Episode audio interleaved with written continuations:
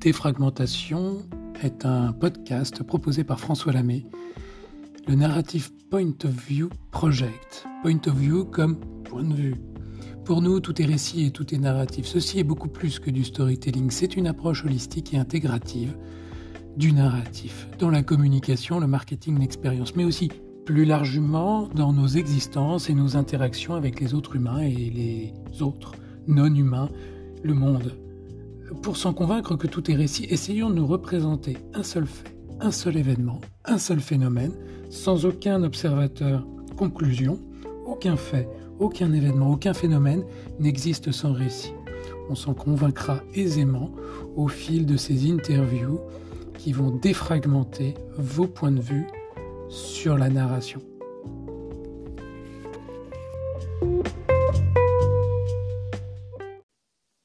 Bonjour Laurent, bienvenue dans Défragmentation.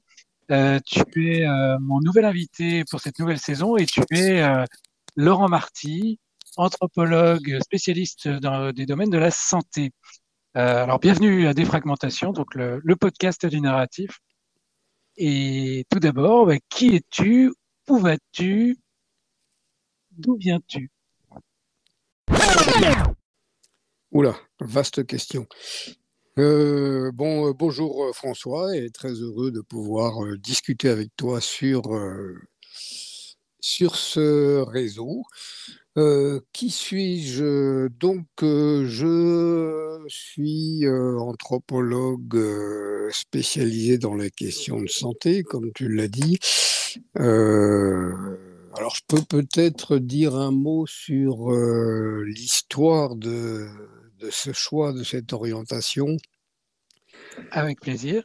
Ça me, ça me ferait partir. Bon, moi, je suis né dans, dans la deuxième moitié du XXe siècle, à une époque qui n'était pas très, très éloignée de euh, la Deuxième Guerre mondiale. Et donc, comme euh, beaucoup de familles euh, en France et ailleurs, on était beaucoup baigné dans le, les restes plus ou moins traumatisants de cette expérience et puis l'envie de passer à, autre chose et à transformer le monde d'une manière ou d'une autre. Mmh. Et euh, alors disons qu'au départ, j'ai commencé par faire des études d'histoire. Enfin, après différentes expériences, euh, j'ai démarré des études d'histoire. Je comprends, j'ai fait la même chose. oui. Oui, mon idée, c'était de, de comprendre, d'essayer de prendre de la distance par rapport à cette histoire du XXe siècle dans laquelle euh, mes grands-parents, mes parents et, euh, avaient été euh, entraînés de manière si, si difficile, si violente, si intense en tout cas. Mmh. Et euh, donc, je voulais comprendre et je me disais que j'avais l'intuition que l'histoire euh, pourrait m'aider à m'y retrouver là-dedans. effectivement, euh, en faisant mes études d'histoire, j'ai bah déjà ça m'a ouvert un peu l'esprit parce que j'étais j'étais enfermé dans un certain nombre de certitudes et le, contrairement à ce qu'on peut imaginer, l'université, quand on a des bons professeurs, ça aide à s'ouvrir l'esprit, avoir d'autres choses, avoir que différentes, euh, différents modes de pensée. Alors je me suis orienté euh, à un certain moment vers l'histoire contemporaine et là j'ai eu euh, des très bons profs, notamment sur l'histoire des années 40. Mmh. Et puis un professeur d'histoire contemporaine qui s'appelait Marcel Gillet, qui était euh, un fan de l'anthropologie, mhm. qui était un grand spécialiste, qui était un, historien de l'économie, qui, était, qui a été assez connu à son époque. Il avait fait un manuel d'économie euh, avec euh, Bouvier, je crois. Oui, je vois. Et il avait travaillé sur l'histoire de la mine en interrogeant des mineurs, des ingénieurs et toutes sortes de gens. Et justement, sa, position, c'était de dire euh, on ne peut pas faire de l'histoire contemporaine sans rencontrer les gens quand c'est possible. Mmh. Donc, il nous faisait des cours d'entraînement à la méthodologie, de, l'histoire de vie, etc. Et ça m'a ça m'a tout à fait passionné et après j'ai démarré de à la fin de mes études d'histoire j'ai travaillé sur le en utilisant ces méthodes-là. Alors j'étais dans le Nord à l'époque et j'ai travaillé sur les questions d'identité de la région de Pas-de-Calais. Alors là, il faut dire aussi, hein, j'ai fait un choix à cette époque-là. J'avais une, le choix entre une bourse, une bourse, euh, comment ça s'appelle, DGRST, qui, euh, bon, qui en principe ouvre, euh, qui sont des bourses assez rares et qui ouvrent directement sur le sur la carrière universitaire. Et puis l'alternative qui m'était proposée, c'était un contrat avec la région, justement, et différents autres financeurs pour travailler sur l'identité de la région. C'était dans les euh, années 80 Dans les années 80, oui, c'était au tout mmh. début de la régionalisation. Oui, et euh, au, même moment où il y a eu euh, bah, la, grande bifurcation économique aussi, et puis historique par rapport aux mines. Oui, c'était la fin. Oui, oui, c'était la fin. Euh, c'était la fin du, charbon. Il y avait déjà eu la fin du textile. Euh, il restait pratiquement plus rien. Tout avait mmh. été euh, expédié ailleurs. Et alors, ouais, si je parlais de cette histoire de, contrat, de, enfin de choix, mmh. c'est parce que en choisissant le fait de travailler sur contrat avec une institution. Euh, de fait, ça me mettait un peu en marge de, des institutions académiques qui, à l'époque, euh, ne voyaient pas du tout d'un bon oeil qu'on travaille sur des questions, euh, comment dire, ancrées dans le moment, etc. Il fallait qu'on soit très académique, très universitaire et très... Et, c'était bon, c'était quasiment euh, se bloquer complètement toute carrière universitaire. Mais enfin, c'est ça qui me convenait et c'est ça que j'ai continué à faire par la suite, de travailler euh, avec les gens plutôt que de travailler euh, de manière un peu isolée dans l'univers, parfois un peu fermé des milieux universitaires. Hum, hum. Mais ce n'est pas une, un rejet de l'université parce que j'ai toujours eu un pied à l'université, j'ai toujours euh, enseigné d'une manière ou d'une autre euh, en même temps que je faisais mes activités d'études et de recherche. Mmh. Et c'est dans ce cadre-là que euh, tu vas effectivement vraiment changer en fait ton regard entre l'histoire et l'anthropologie, c'est ça? Oui, alors au bout d'un certain temps, après euh, une série d'études en, de recherche en histoire contemporaine, mmh. j'ai voulu approfondir l'anthropologie, donc j'ai repris des études d'histoire euh, à la Sorbonne avec euh, toute la bande Ballandier, Louis-Vincent Thomas, etc., mmh. qui étaient des gens tout à fait passionnants et euh, alors, ce qui était intéressant, c'est qu'ils étaient à l'articulation entre l'anthropologie exotique et l'anthropologie en France, enfin dans nos cultures. Contemporaines, ouais. Ils avaient un pied de chaque côté. Par exemple, Louis-Vincent Thomas, qui est un grand spécialiste de l'anthropologie de la mort, mmh. et un type plutôt joyeux euh, d'ailleurs.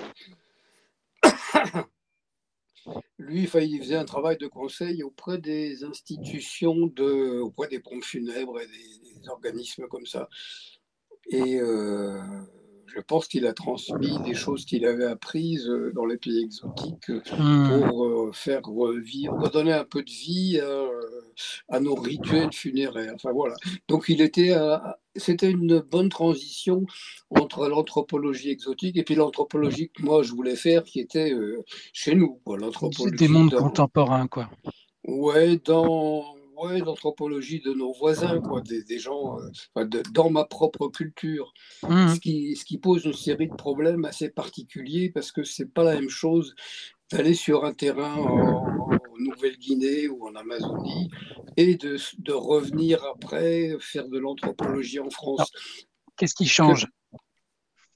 C'est-à-dire que euh, d'abord, tu es dans ta propre culture, donc mmh. euh, tu travailles sur toi quelque part. Mmh, Et ensuite, euh, quand tu vas rendre compte de, ce que tu as étudié, les, tu t'adresseras directement aux gens concernés. Il n'y a pas euh, 10 000 kilomètres entre les deux et puis une différence de langue, etc. Donc ça amène à faire un, en particulier un travail sur un euh, travail narratif assez important, c'est-à-dire qu'il faut faire attention à ce qu'on dit. Alors, est-ce que toi, tu as vécu un accident narratif qui t'a conduit à te questionner justement euh, en, mettant, euh, en mettant ces méthodologies qui normalement euh, sont là pour, pour observer et pour analyser, ou en tout cas observer les, les sociétés lointaines, enfin, ou les, des, des, gens qui sont loin de nous. quel est l'accident narratif qui t'a questionné véritablement dans ta pratique? Je dirais la principale difficulté que j'ai eue euh, en sortant après l'université, aussi bien en histoire qu'en anthropologie, c'était de, euh, de sortir d'un discours euh, abstrait, bon, disons, on peut dire, pour aller vite, de, sur le format de la dissertation Mm. Alors, on apprend à faire des très bonnes dissertations. On peut disserter sur n'importe quoi.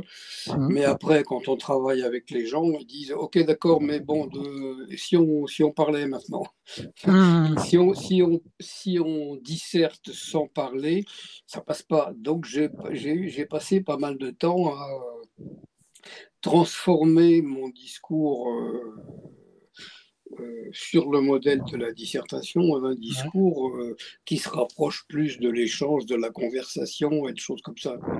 Mmh. Je dirais que c'est ça le principal travail. Après, il y a d'autres problèmes à régler quand on est dans la proximité comme ça, qui sont de ne pas être trop proche, d'être proche sans être trop proche.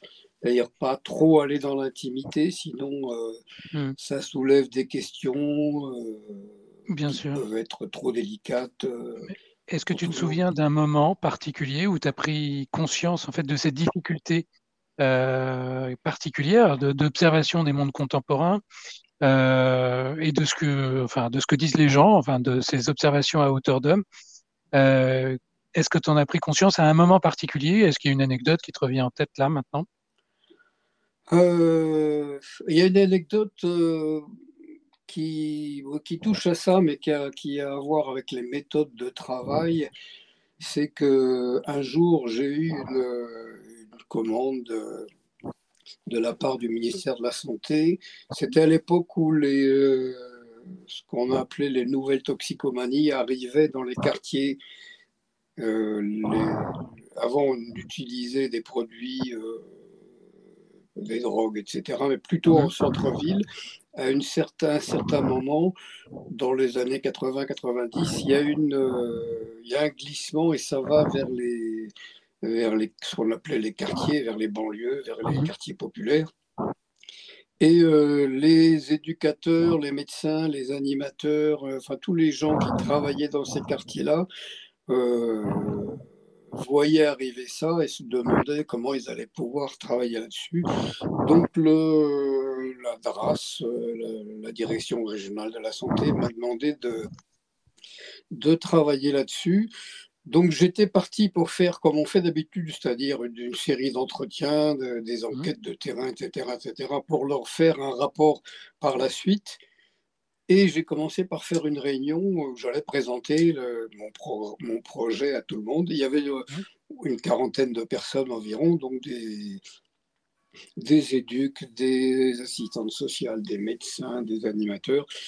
Et euh, en faisant le tour de table de présentation et en discutant, je me suis rendu compte qu'ils avaient une, une connaissance tellement approfondie des problèmes sur lesquels j'allais travailler qu'il était tout simplement impensable que je fasse ça seul dans mon coin sans eux.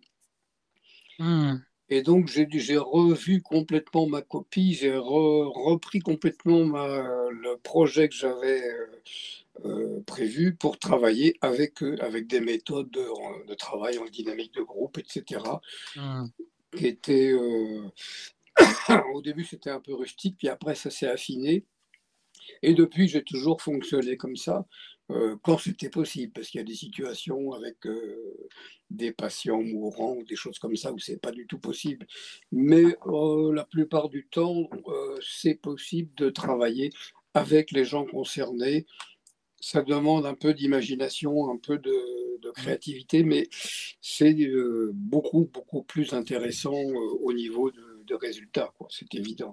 Tu, veux dire par là que euh, tu travailles donc en coopération narrative en fait avec ces gens, euh, c'est-à-dire euh, comment est-ce que tu fais techniquement? Enfin, voilà, ah. sans, rentrer dans les méthodologies les plus les plus oui. voilà.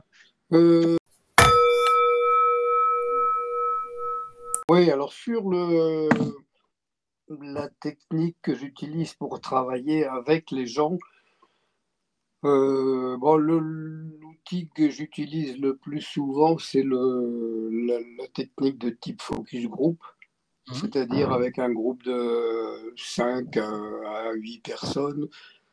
Euh, donc, je commence à demander à une personne de raconter euh, une situation qu'elle a vécue personnellement.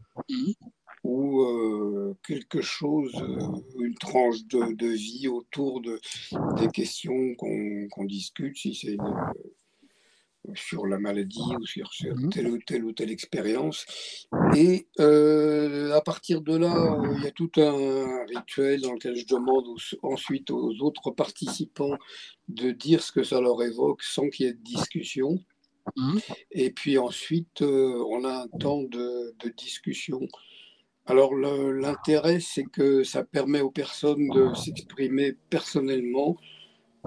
Il y a le, dans le, début par le récit, euh, il y a la, la fonction narrative qui marche, euh, qui fait ses effets, c'est-à-dire qu'on a tous les, toutes les toutes les composantes de la situation, tout le, déroulement du début les protagonistes, etc. Les protagonistes, les événements qui ont eu lieu, les émotions que ça a suscité, mmh. les relations qui se sont nouées, etc. Et euh, donc ça donne, ça produit une connaissance de très très grande qualité mmh, mmh. et en même temps ça transforme euh, les gens qui participent, c'est-à-dire autant le, le, groupe que chacun individuellement. Parce que le groupe joue à la fois un rôle de réflecteur et, un, et, de protagoniste eux-mêmes de la situation finalement. Ils sont euh, impliqués dans la situation et ça met une dimension culturelle au sens anthropologique du terme, hein c'est-à-dire que c'est un travail qui est fait ensemble sur mmh. une histoire euh, particulière. Ça, c'est vraiment important qu'il y ait une, expérience personnelle qui soit racontée pour ne pas rester dans les... J'essaye surtout d'éviter les théorisations à ce moment-là. Mmh, oui, je comprends. Surtout s'il y a des experts. Euh, bon, par exemple, des fois, je travaille avec euh, sur des questions de, psychiatrie, s'il y a un psychiatre ou un, euh, un addictologue ou des personnes euh, très compétentes, je leur demande de ne pas parler de leur expertise. on reste vraiment au niveau de, de l'expérience vécue. De la manière dont ils racontent l'expérience. Voilà, c'est ça, je, je, comprends bien. Et, et par ailleurs, oui, c'est intéressant parce que j'imagine que tu peux trouver des relations entre des, des symboliques et des choses qui viennent euh, parce qu'il y a les protagonistes, il y a la situation, il y a, mais il y a aussi euh, tout le réseau de, de signes euh, symboliques qui viennent enrichir la narration. Oui, c'est-à-dire que assez rapidement, alors ce que je fais assez souvent, c'est d'enchaîner une série de focus group mmh. avec des groupes différents sur un même thème. Et au bout de 3, 4, 5 groupes apparaît le sens commun. Mmh. Quand il s'agit d'un groupe plus ou moins homogène, euh, ce, que, ce que Clifford Geertz, mmh. l'anthropologue américain, appelle le sens commun, c'est-à-dire euh, quelque chose qui a une sorte de, fond, de une fonction de, de récit collectif, mais euh, une fonction assez forte, ou même quasiment au niveau de la loi, une sorte de loi que tout le monde Normative, ouais. Oui, oui, oui. Une chose que, une norme, mais qui n'est pas en général dictée directement, mais qui apparaît. Quand on pose un problème de cette manière-là par le, par le biais de la narration. Et c'est mmh. assez, euh, assez impressionnant de, voir, de voir ressortir la symbolique collective. Là, si on reprend ton terme de, de symbolique, on est dans la symbolique collective. qu'après on peut rattacher à d'autres aspects de la symbolique, du récit collectif, etc. Parce que lui, il l'a fait pour Bali, dans mes souvenirs. Euh, mais alors, quand on le fait dans les mondes contemporains, ça se passe comment? Ça se passe pareil? Bah, Disons que là, j'utilise des techniques, euh, techniques classiques d'entretien, euh, là utilisées en dynamique de groupe, et ça s'inspire un peu de la psychosociologie, de la, euh, de la sociologie de François Dubé, de la sociologie clinique, enfin, différents.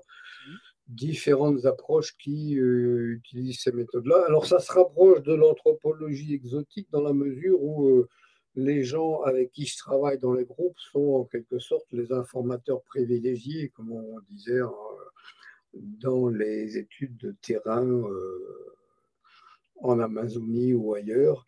Mmh. C'est des gens.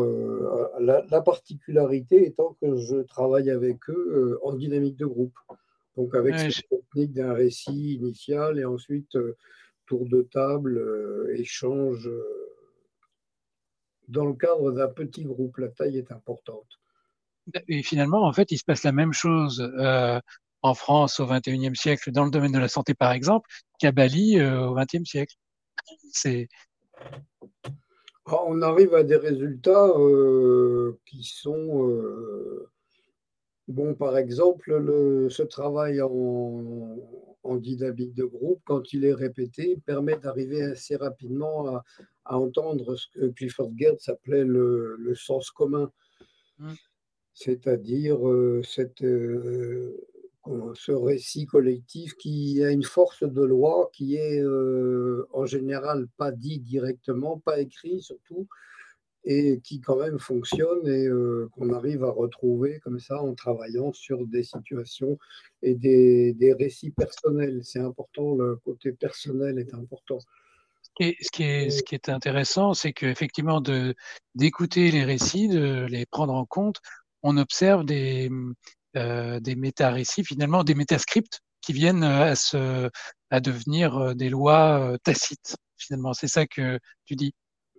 C'est-à-dire que oui, les, lois tacites qui sont là, qui fonctionnent, qui soudent un groupe, qui font qu'un groupe euh, se sent avoir une, appartenance ou au moins des, quelque chose, une culture en commun, euh, tout ça euh, apparaît dans le cours du travail progressivement.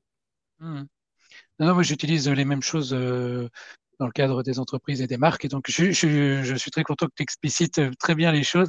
Euh,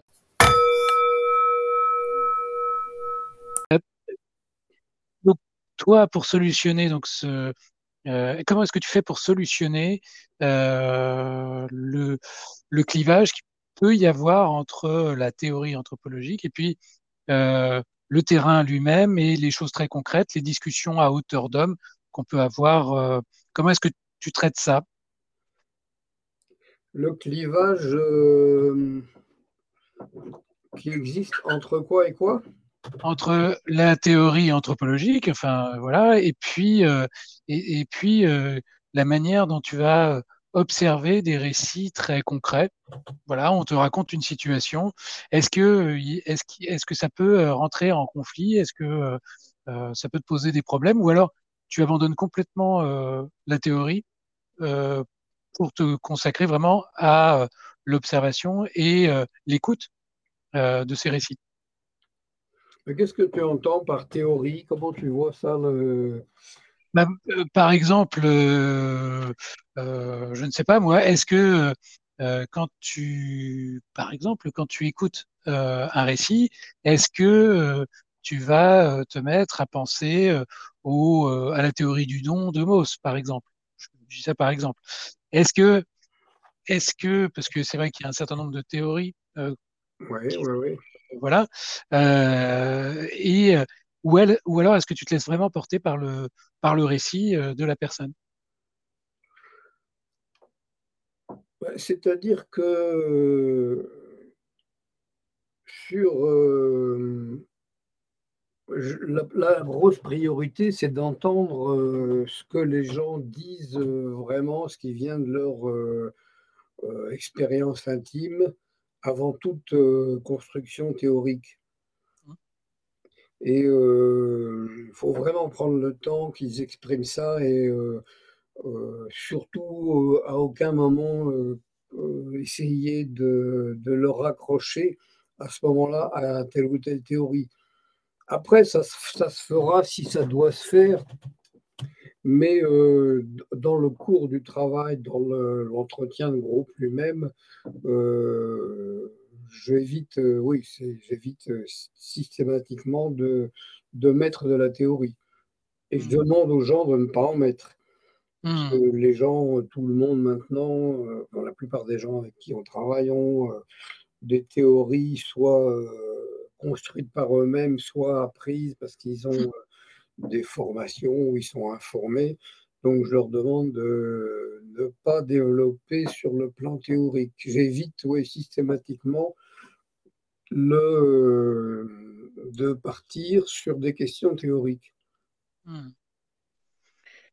Comment est-ce que tu fais euh, Donc, on a bien compris quel était ton accident narratif et comment est-ce que tu arrivais à résoudre euh, euh, ces problèmes en prenant en compte les récits des gens et puis en, l'articulant avec des récits euh, de groupe et, comment est-ce que la norme du groupe, la culture du groupe arrivait à, se, dévoiler et comment est-ce que tu arrives à le faire comprendre, tu arrives à faire comprendre ces méthodologies euh, avec l'extérieur, euh, sur LinkedIn ou ailleurs? Comment est-ce que euh, cette particularité du travail d'anthropologue, tu arrives à la faire comprendre? Bah, ça, c'est le deuxième temps du travail en anthropologie, que ce soit sur les réseaux ou par des publications ou dans des conférences ou dans n'importe quelle restitution. Il y a un temps de, de travail sur le, euh, avec les gens pour entendre ce qu'ils disent et après un temps pour en rendre compte. Donc c'est un autre travail, ça c'est vraiment une autre, euh, une autre dimension du travail d'anthropologie qui est de, à partir de ce qu'on a entendu, de transformer ça en un récit euh, qui sera, qui est adapté au public auquel on s'adresse. Hmm. C'est là où il y a une différence entre l'anthropologie exotique et l'anthropologie euh, chez nous, c'est que le, les gens avec qui on travaille et euh, les gens à qui on va restituer font partie de la même culture. Mmh. ils, vont, euh, ils auront une capacité de, d'interagir, d'interagir aussi au moment de la restitution, ce qui n'est pas le mmh. cas quand j'ai travaillé six mois auparavant avec une ethnie lointaine. Hmm. Et ça, ça se passe bien. Et ça, tu arrives bien à le faire comprendre euh, aux gens avec qui tu travailles? Ou euh, dans tes interactions sur les réseaux sociaux? Est-ce que c'est bien compris ça euh, Tu arrives bien à l'expliciter?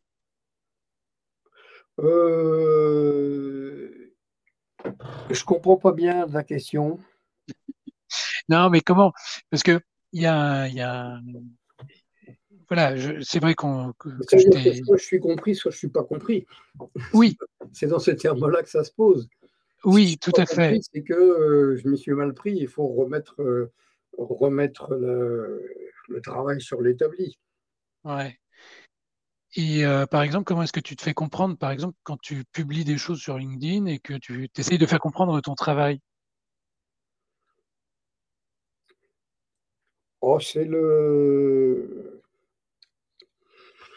c'est une, c'est une démarche de, d'écriture, enfin sur LinkedIn ou ailleurs, que si, je si j'interviens euh, bah, pour restituer aux commanditaires ou pour restituer euh, à des gens qui sont concernés, je fais un travail de, mise en récit comme on fait pour n'importe quelle publication. Mmh. Mmh, je comprends. Merci beaucoup Laurent. C'était le premier épisode donc de défragmentation en ta compagnie. nous allons avoir deux autres épisodes où nous allons pouvoir explorer deux autres thèmes qui te sont chers. le premier, c'est fragmentation et défragmentation du, du monde de la santé.